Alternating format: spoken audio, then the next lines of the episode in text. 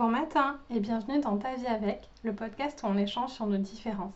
Je suis Leïla Kadilouche, coach de vie certifiée et accompagnatrice au changement. Et on se retrouve pour l'épisode 21 avec Céline, qui est déjà venue, qui va nous parler de comment l'agoraphobie s'est installée dans sa vie.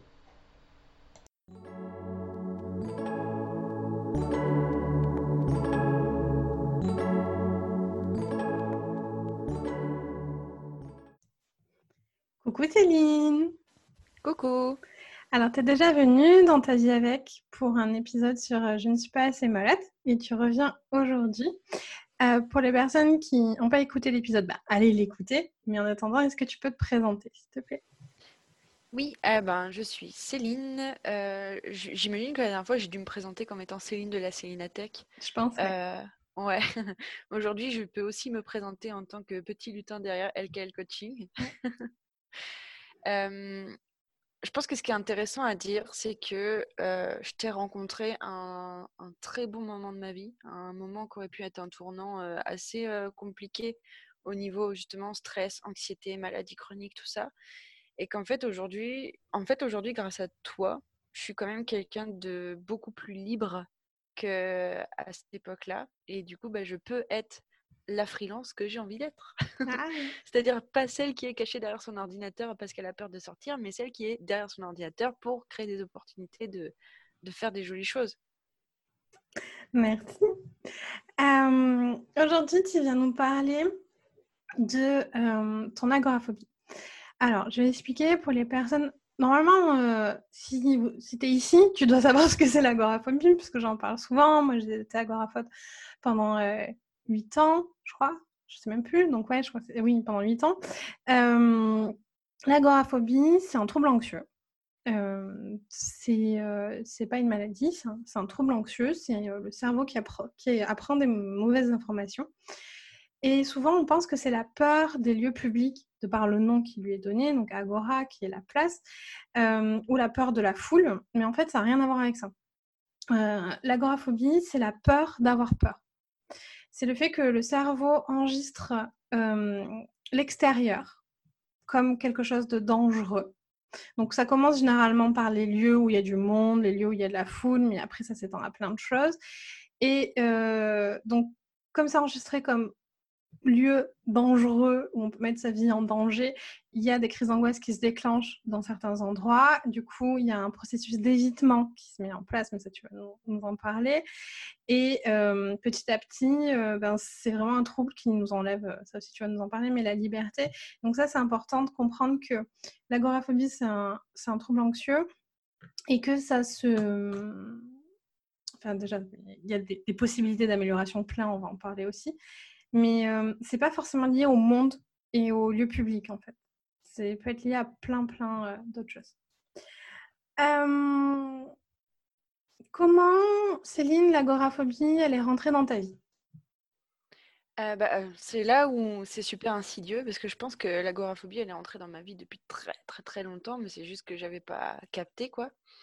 je pense que ce qui est intéressant à savoir c'est que moi dès petite quand je faisais des voyages scolaires quand je rentrais de voyage scolaire, tu pouvais être sûr que je vomissais. Je finissais toujours par vomir. Je finissais toujours par pleurer au moment de rentrer, tu vois. Et c'était vraiment une espèce de tension qui s'en allait de moi. Et bon, bah ça, du coup, petit à petit, plus tu fais des voyages scolaires et plus ça se passe comme ça, ou mal, ou c'est tendu, du coup, plus moins tu as envie de faire des voyages scolaires, jusqu'à carrément refuser toute sortie scolaire parce que c'est plus c'est beaucoup plus simple. Et en fait, là où ça a vraiment eu un, gros impact dans ma vie, ces troubles-là, parce que moi je trouve que quand même ça va. Hein. Franchement, je me suis, comment dire, je me suis réveillée au bon moment. Mais, à la fin de mes études, en fait, je faisais des trajets en train. J'avais trois heures de transport par jour, et en fait, je me forçais à faire ces trois heures de transport par jour parce que c'était assez difficile ces études. Enfin, l'ambiance en tout cas était très difficile. Et du coup, j'ai développé la peur de, bah, de partir de chez moi en transport en commun et la peur d'avoir un événement le lendemain qui prenait toute ma journée ou dans lequel, pour lequel il fallait que je me lève plus tôt, tu vois? Et donc ça, ça a commencé il y a 3-4 ans à peu près, donc pendant mes études. Et bah, moi, je pensais qu'à la fin de mes études, ça allait passer. Mais en fait, à la fin de mes études, je me suis retrouvée en télétravail assez vite. Et du coup, à partir du moment où j'étais en télétravail, et eh ben, la, spirale, elle est allée encore plus loin. Jusqu'au jour où je me suis réveillée, où, j'étais incapable d'aller à la pharmacie moi-même chercher mon traitement. Pour les... Mmh, alors, moi, je te comprends très bien parce que je l'ai vécu, ça. Mais pour les personnes qui ne le vivent pas, c'est compliqué à comprendre qu'on puisse pas aller à la pharmacie parce que bah, tu avais mal, non, tu étais blessé, non. Donc, bah, tu prends ta voiture et tu vas à la pharmacie, quoi. Ouais, tu as peur, bah, c'est pas grave, quoi. Donc, je sais pas si c'est des discours que tu as eus, mais généralement, c'est le genre de discours qu'on peut avoir. Est-ce que tu peux nous décrire comment ça se passe dans, quand tu es agoraphobe et que tu dois aller à la pharmacie et que pour ton cerveau, c'est dangereux d'aller à la pharmacie? Ouais, ah ouais, bah, déjà, la semaine avant, tu commences à y penser? ouais, bien dix jours avant. En fait, quand tu vois que ton traitement il est en train de baisser, tu commences déjà à y penser. Et tu commences déjà à, stresser et à te dire Waouh, va falloir que j'aille à la pharmacie là. Horrible. Et, mais en fait, c'est vraiment. tu te fais des scénarios en boucle de je vais aller à la pharmacie. donc, à quel moment je vais, je vais me forcer quels sont, les, quels sont tous les scénarios où je me force, quels sont tous les scénarios où j'évite, quels sont tous les. Enfin, et vraiment, ton cerveau, il a fond, hein, il a balle dessus pendant toute la semaine. Et en fait, tu, tu vas te fixer, mettons, tu te fixes le samedi matin, tu y vas. Bah, le vendredi, tu fais une nuit blanche. Et en fait, tu tournes dans ton lit toute la nuit avec des crises d'angoisse. Donc, ça veut dire hyperventilation, ça veut dire le cœur qui bat à fond les gamelles. et en plus, évidemment, ton cerveau qui t'envoie des pensées dramatiques, mais vraiment dramatiques, c'est-à-dire je ne serai plus jamais en forme, je, je n'arriverai plus jamais à dormir. c'est vraiment ouais, les, pensées très très dramatiques. Du coup, bah, soit tu annules et tu finis enfin par t'endormir, mais du coup sur le fait que tu as annulé et que du coup, bah, mon Dieu, je me confronterai plus jamais à cette situation. Soit tu te forces à y aller, mais du coup, tu passes la journée dans, dans le scénario catastrophe que tu t'étais fait pendant toute la nuit, où c'était, ça, allait être la pire journée de ta vie parce que tu n'auras pas dormi et que tu seras fatigué et que dans ton cerveau, le fait de, d'être fatigué, bah, c'est horrible parce que ça a des conséquences dramatiques évidemment sur ta journée. Quoi. Je trouve que ce qui est important aussi pour les personnes qui n'ont jamais vécu de crise d'angoisse, de faire à préciser, c'est que tu as vraiment l'impression que tu vas mourir quand tu fais une crise d'angoisse, quoi. Ah ouais, c'est clair. Ouais. Bah, le, le cœur qui bat à un tel point que tu te dis, je vais faire une crise cardiaque, en fait. Là, je vais mourir. Alors, euh, et c'est important aussi de préciser que vous ne pouvez pas mourir d'une crise d'angoisse. Oui, oui. oui. Euh, je vais en parler ce mois-ci et il va y avoir un post Instagram où je vous explique pourquoi vous ne pouvez pas mourir euh, d'une crise d'angoisse. Mais vous ne pouvez pas mourir d'une crise d'angoisse, je vous l'assure. Il n'y a jamais personne sur Terre qui est mort d'une crise d'angoisse. Votre corps est bien fait. Euh, si vous deviez mourir d'une crise d'angoisse, vous seriez déjà mort. Mais c'est ça. Et tu sais, tu m'avais dit aussi, euh, tu peux pas tomber dans les pommes quand tu fais une crise d'angoisse. Et du coup, euh, tu as quand même des symptômes où tu as l'impression que tu vas tomber dans les pommes. Et j'ai fait le test. Tu sais, tu m'avais dit de faire le test, d'essayer d'aller jusqu'au bout pour voir si je tombe vraiment euh, ou pas. Et du coup, l'autre fois, ça m'est arrivé, donc je l'ai fait. Et non, tu tombes pas dans les pommes. Jusqu'au dernier moment, tu te dis je tombe. Ah non, mais là je tombe, là je tombe. Et en fait, non, tu es debout et il se passe rien. Mmh. mais toi, dans ta tête, vraiment, tu te dis mais là ça va être dramatique, je vais me casser la jambe en tombant et tout. Enfin, vraiment, tu as les étoiles qui passent devant les yeux et tout. Mmh. Mais c'est du mensonge. enfin, du mensonge de ton corps. Quoi. De ton corps, de ton cerveau. Mais non, tu tombes pas dans les pommes. Comment on en arrive à. Euh, est-ce que tu, peux nous expliquer comment on en arrive à ce soit difficile d'aller à la pharmacie, qui est, j'imagine, pas très loin de, euh, chez toi, ou c'est le mécanisme et, le même pour tout le monde. Hein. Moi, j'en étais au point où c'était très compliqué de sortir même de, euh, chez moi. Et c'est pas rationnel, hein, parce que par exemple, moi, ma famille était à une heure de route. Donc, sortir de chez moi à la boulangerie, c'était très compliqué. Aller voir ma famille, c'était moins compliqué. Hein. Donc, c'est toujours la même chose. c'est le cerveau, c'est pas rationnel. Et comment on en arrive là, en fait? Au départ, qu'est-ce qui se passe et, comment on en arrive à, à cette limitation-là? Tu veux dire le point déclencheur? Ben, il y a un point déclencheur, mais après, euh, c'est ce que tu disais, c'est euh, sournois en fait. Ça arrive petit à petit et, on s'entend que c'est sur des années. Hein. mais comment on, comment on en arrive à ça en fait, sans s'en rendre compte pour toi? Je pense qu'on se raconte beaucoup d'histoires. On se raconte beaucoup d'histoires et à chaque fois que tu as un point qui, qui, vient déranger le bon déroulé du, de l'histoire confortable que tu es en train de te raconter, bah, tu l'enlèves. C'est un facteur que tu enlèves de l'histoire que tu te racontes. Mmh. Et du coup, au final, bah, tu vois, moi, le fait de ne pas aller à la pharmacie, c'était pas j'ai peur d'aller à la pharmacie, du coup j'y vais pas. Non, c'était non, mais moi le samedi je suis trop occupée pour aller à la pharmacie, du coup j'envoie mon conjoint y aller à ma place. Mmh. Tu vois? Et sauf que du coup, tu es dans, ta petite histoire comme ça et tu le fais pour plein de trucs. Hein, parce que tu vois, pour mes études, c'était non, mais je me force à aller à mes études, enfin je, je, me force à aller en cours, je me force à faire ci et tout, parce que. bah parce que voilà, c'est comme ça, il faut le diplôme et c'est comme ça.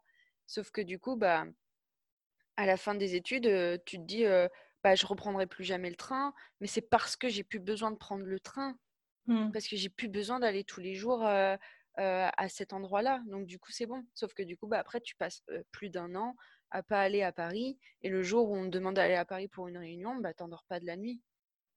Et du coup, vraiment, moi, je, pense que vraiment, c'est tu te racontes tes petites histoires comme ça, et dès qu'il y a un facteur qui est un peu douloureux, bah, hop, tu l'enlèves de ta petite histoire et du coup, ce qui fait qu'au fur et à mesure, tu as enlevé tellement de choses dans ta petite histoire que tu es dans ta petite zone restreinte comme ça, de là, là, là, j'entends rien, je vois rien. Mmh. Mais en fait, tu as peur de tout. C'est ça. Et euh, c'est ce qu'on appelle l'évitement, en fait. Et l'évitement, c'est une stratégie hyper intéressante. Du, c'est malin, hein, du corps et du cerveau, et c'est utile, hein, parce que c'est ce qui fait qu'on euh, ne va pas se promener dans des zones réellement dangereuses, hein, pas la pharmacie, des trucs euh, réellement dangereux. Et, et c'est utile et c'est nécessaire à la survie. C'est juste que là, c'est un comportement inadapté euh, du, euh, du, cerveau. Et en fait, c'est ce que tu racontes au départ. On commence à, on a fait une crise d'angoisse dans un endroit, le cerveau l'identifie comme dangereux, on évite cet endroit-là.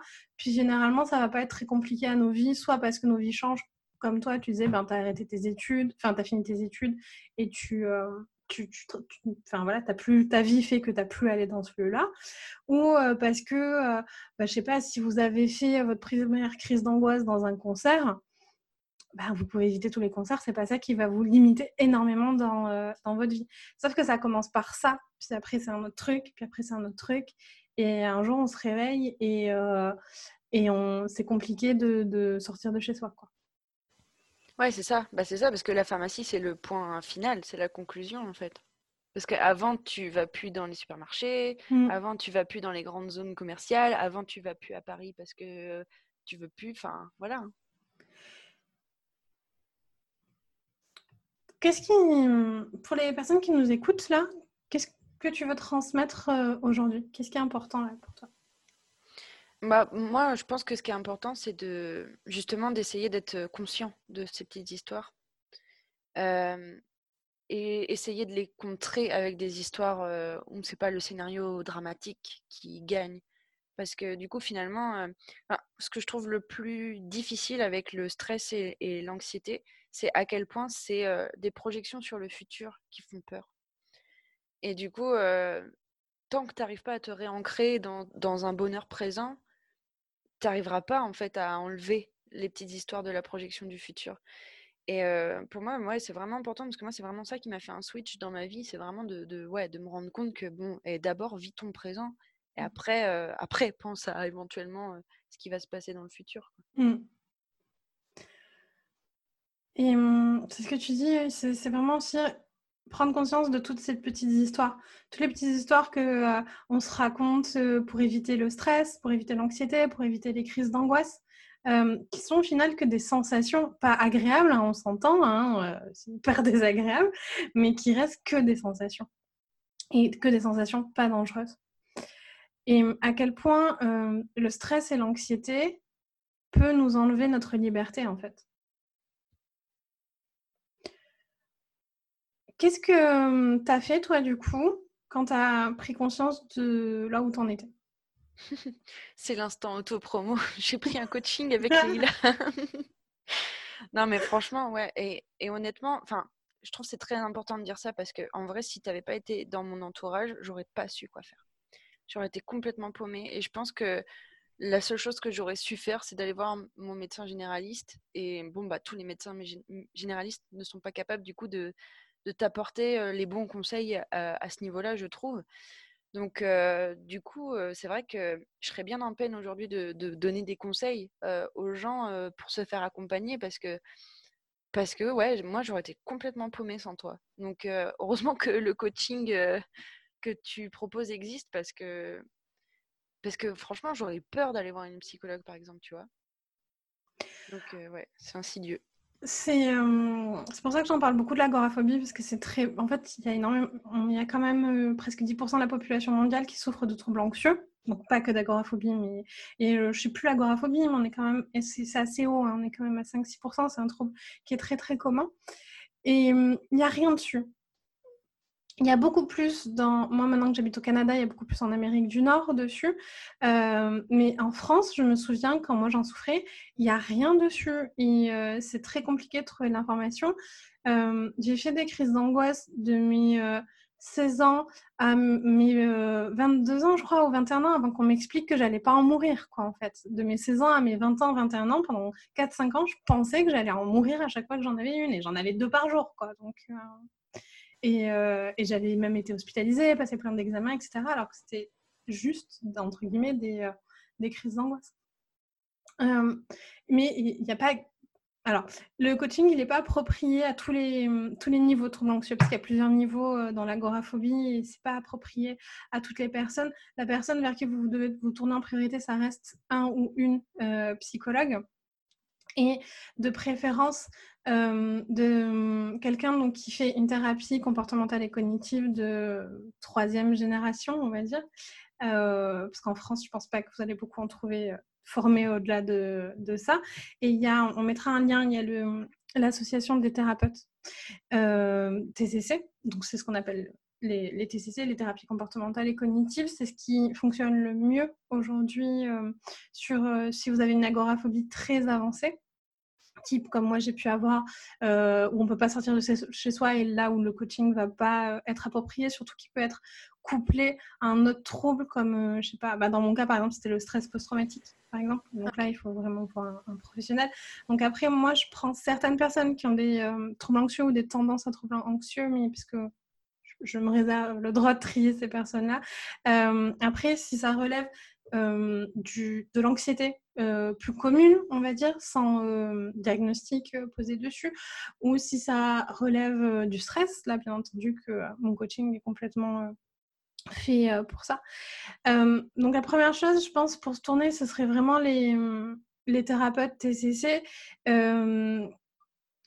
Prenez rendez-vous, discutez avec la personne si vous avez accès directement à la personne. Généralement, les psychologues n'ont pas de secrétaire. Donc, généralement, c'est assez facile de discuter avec la personne, voir où est-ce qu'elle a été formée, est-ce qu'elle a bien fait le DU, euh, formation TCC. Vous êtes en droit de demander euh, tout ça. Euh, il y a des thérapeutes aussi qui se déplacent à, domicile ou qui font ça par visio pour ceux euh, pour qui c'est trop compliqué là de euh, se déplacer et de sortir. Parce que c'est ça aussi le problème de traiter l'agoraphobie, c'est qu'il faut aller voir quelqu'un et le principe c'est qu'on peut pas se déplacer. Donc c'est tellement ça. Voilà. Donc mm. il y en a de plus en plus qui font de la visio ou qui se déplacent chez les patients et qui vont même aller avec vous faire des expos et se déplacer et tout ça. Donc je dirais qu'il y a ça. Puis je vous mettrai un autre site. Euh, parce qu'en en fait, le, travail d'agoraphobie, c'est ce qu'on appelle un travail d'exposition progressive. Et hum, il y a un site qui est très bien fait qui s'appelle Déploie tes ailes, avec qui j'ai beaucoup travaillé. J'ai fait beaucoup de bénévolat qui est gratuit. Vous avez beaucoup de ressources sur ça aussi, sur hum, l'anxiété en général. Donc, ça va être agoraphobie, phobie sociale et euh, le trouble anxieux généralisé aussi. Mais ouais, c'est compliqué. Comment, euh, qu'est-ce qui t'a fait euh, réagir toi pour, Parce que c'est c'est compliqué. De... Enfin, c'est pas compliqué, mais le, le, déclic est difficile sur euh, l'agoraphobie parce qu'on va se dire, OK, là, je vais affronter ma plus grosse peur qui est que tous les jours ou presque, je vais aller m'exposer aux crises d'angoisse et avoir l'impression de crever. Qu'est-ce qui t'a donné le déclic, toi? Le moment où je me suis dit, c'est plus possible comme ça? Ouais. Bah déjà, l'histoire de la pharmacie, je pense que c'est pour ça que ça m'a marqué autant. C'est parce que quand un samedi matin, tu n'as plus ton traitement et que tu dois aller à la pharmacie et que bah, mon conjoint pouvait pas y aller, enfin personne pouvait y aller à ma place et tout, et que j'étais dans un état, mais dans un, j'ai dû me convaincre pendant une heure avant d'y aller, tu vois. là, je me suis dit, alors là, non, en fait, non, c'est hors de question parce que moi, j'ai envie d'être quelqu'un qui peut aller se promener dehors quand j'ai envie. J'ai envie de. Là, on a, on a adopté un chien, j'ai envie de pouvoir emmener mon chien un peu partout quand j'ai envie, tout ça. Et du coup, je pense que le déclic, c'est vraiment. Moi, ça a vraiment été le, moment où j'ai pris conscience que, que je m'enlevais de la liberté. Mmh. Et du coup, le fait de savoir le fait de savoir que c'est possible de, de réacquérir cette liberté, là, je me suis dit, ok, maintenant, j'y vais, quoi. J'y vais et je fais ce qu'il faut pour euh, être libre. Et ça, c'est hyper important. Euh, avec le stress et l'anxiété, peu importe le niveau, hein, que ce soit au niveau d'un trouble anxieux ou un stress euh, chronique ou je sais, peu importe ce que c'est, même ça peut être juste localisé sur quelque chose, la peur de l'avion, la peur de voyager, voilà, peu importe euh, à quoi s'attribuer, euh, il y a toujours un retour possible à un niveau sans stress et sans anxiété. Alors que souvent, on a la croyance qu'on va être comme ça tout le temps ou que ça va être de pire en pire. Et hum, non, c'est pas vrai, parce que c'est En fait, euh, tout ça vient de nos pensées, en fait. Donc, il suffit, suffit entre guillemets, on s'entend, hein, de changer nos pensées. Et, hum, et ça, c'est moi un message que je veux vraiment faire passer, parce que quand j'étais agoraphobe, euh, ça a été compliqué pour moi de croire que ce serait pas tout le temps euh, comme ça. Et maintenant que je ne suis plus, des fois même c'est compliqué pour moi de me rappeler comment je pensais à ce, à ce moment-là. Et, et, pendant des années, j'étais plus agoraphobe, mais c'est une étiquette que je me laissais en fait. Parce que j'avais tellement ancré l'idée que je serais agoraphobe toute ma vie que c'était compliqué pour moi de, euh, de l'enlever, cette, euh, cette étiquette-là. Et c'est complètement possible. Euh, est-ce que c'est possible de plus avoir de peur, plus avoir d'anxiété? Non, c'est pas possible. Est-ce que c'est possible de plus avoir de crise d'angoisse? Oui, à part des événements où tout le monde ferait une crise d'angoisse. Est-ce que, et, et, ça à chaque fois, j'aime bien le, dire, il y a un an, j'ai passé des, tests et pour mesurer, entre autres, mais pas mal d'autres choses, le niveau de stress et d'anxiété en fait. Et sachant qu'à cette période-là, je venais d'arriver au Canada, donc j'étais plutôt stressée. Moi, je croyais que j'étais plutôt quand même stressée. Et sur tous les tests, j'étais en dessous, enfin, j'étais à zéro ou au seuil le plus bas. C'est-à-dire qu'aujourd'hui, quand on me fait passer un test de stress ou d'anxiété, je suis moins stressée que la majorité de la population mondiale. Mais ça, c'est possible juste parce que j'ai travaillé dessus, en fait. Hein, euh, il n'y a personne qui a ce niveau, euh, enfin, ce niveau, on peut dire ce niveau-là. Il n'y a personne qui a ces résultats-là sans avoir travaillé son stress et son anxiété, en fait. Et, hum, et de se rendre compte aussi que euh, ça ne fait pas partie de votre identité, en fait. Moi, enfin, plus je te côtoie, Céline, plus je pense que tu n'es pas du tout une personne stressée et anxieuse, naturellement. Ah, tu vois, euh, mon cerveau a envie de te rétorquer. Il a envie de pas être d'accord. franchement, au fond de moi, je pense aussi, parce que moi, je suis quelqu'un qui a comme valeur l'aventure, le jeu et la connexion. Donc, euh, oui, je pense pas que quelqu'un qui a ces valeurs-là euh, est quelqu'un qui s'enferme chez elle et qui a peur de la peur. mais en fait, je pense que le truc aussi que que moi j'ai réalisé dans le processus de sortir justement du stress et de l'anxiété, c'est que tout ça c'est aussi dû parce que j'ai pas assez, j'ai pas assez travaillé mon amour de moi en mmh. fait. Et du coup, c'est ça aussi, quand vous avancez dans votre travail sur le stress et l'anxiété, vous devenez votre meilleur pote, vraiment, hein, parce que du coup vous comptez sur vous pour vous justement vous déstresser. Et ça, ça pour moi c'est moi, je trouve que c'est ma meilleure porte d'entrée vers un travail de l'amour inconditionnel de moi à moi. Mmh. Ça, et le... quand on a tendance à penser aussi qu'on ne peut pas se faire confiance, qu'on va se lâcher, qu'on peut être là que pour les autres, mais pas pour soi-même, parce que ce travail-là, il vous force à être là pour vous aussi. C'est clair. C'est vraiment une belle porte d'entrée vers euh, le développement personnel et vers euh, plein d'autres choses, moi, je trouve. Ouais, je suis assez d'accord avec ça. On va finir sur ça. On te retrouve où, Céline? Euh, bah, majoritairement sur mon Instagram qui s'appelle Céline Tech parce que quelqu'un avait déjà pris Céline Tech et je lui en veux encore aujourd'hui. et je vais relancer ma chaîne YouTube qui s'appelle bah, La Céline Tech. Et sinon, bah, j'ai un podcast, mais pour le moment, il est en arrêt. Mais si vous voulez entendre six mois, et en, plus, cet été, j'ai eu un gros passage sur mon podcast où je parle de mes problèmes d'agoraphobie parce que j'avais un événement au travail qui me demandait de partir en, déplacement professionnel. Du coup, si vous voulez écouter les épisodes, mais j'en pleure. Enfin, dans mon mmh. podcast, j'en pleure, quoi. Et aujourd'hui, je les ai réécoutés et j'ai envie de me serrer dans mes bras parce que je me dis, waouh, le chemin, le chemin. Donc, si vous voulez voir la porte d'entrée de où est-ce que j'en étais il y a, là, en septembre dernier, bah, foncez. Merci. Merci d'être venue, Céline. Bah, de rien, c'est un plaisir.